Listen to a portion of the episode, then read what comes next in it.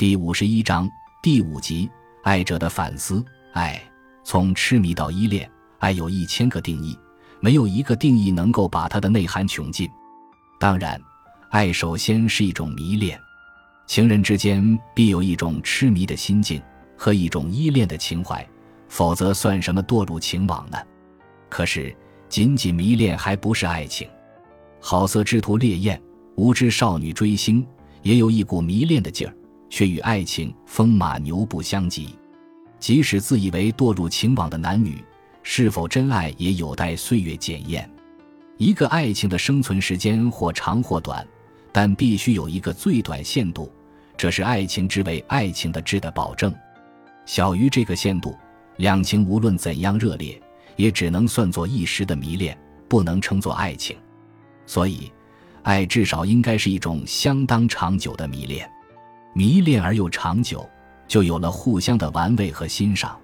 爱便是这样一种乐此不疲的玩味和欣赏。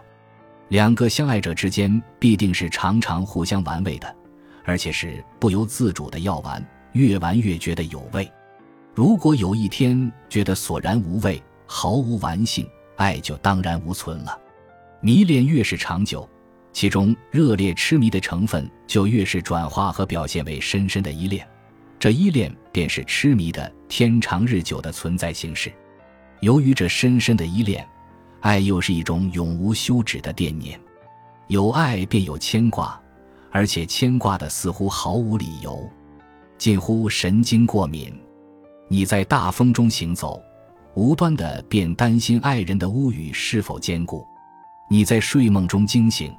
莫名的便忧虑爱人的旅途是否平安，哪怕爱人比你强韧，你总放不下心，因为在你眼中他，他永远比你，甚至比一切世人脆弱。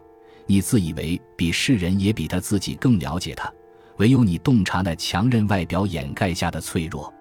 于是，爱又是一种温柔的呵护，不论男女，真爱的时候必定温柔。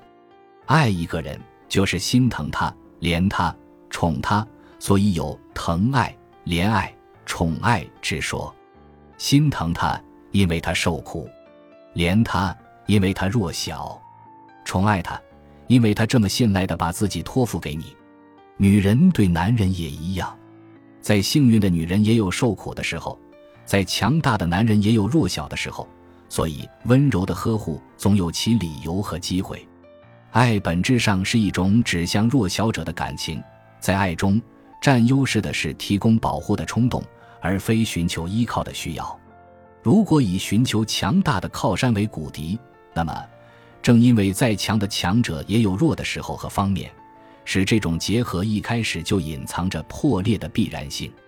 如此看来，爱的确是一种给予和奉献，但是，对于爱者来说，这给予是必须，是内在丰盈的留意，是一种大满足。温柔也是一种能量，如果得不到释放，便会造成内伤，甚至转化为粗暴和冷酷。好的爱情能使双方的这种能量获得最佳释放，这便是爱情中的幸福境界。因此，真正相爱的人总是庆幸自己所遇恰逢其人，为此而对上天满怀感恩之情。我听见一个声音嘲笑道：“你所说的这种爱早已过时。”在当今时代，纯属犯傻。好吧，我乐于承认，在当今这个讲究实际的时代，爱便是一种犯傻的能力。可不，犯傻也是一种能力。无此能力的人，至多只犯一次傻，然后就学聪明了，从此看破了天下一切男人或女人的真相，不再受爱蒙蔽。而具备这种能力的人，即使受挫，仍不吸取教训。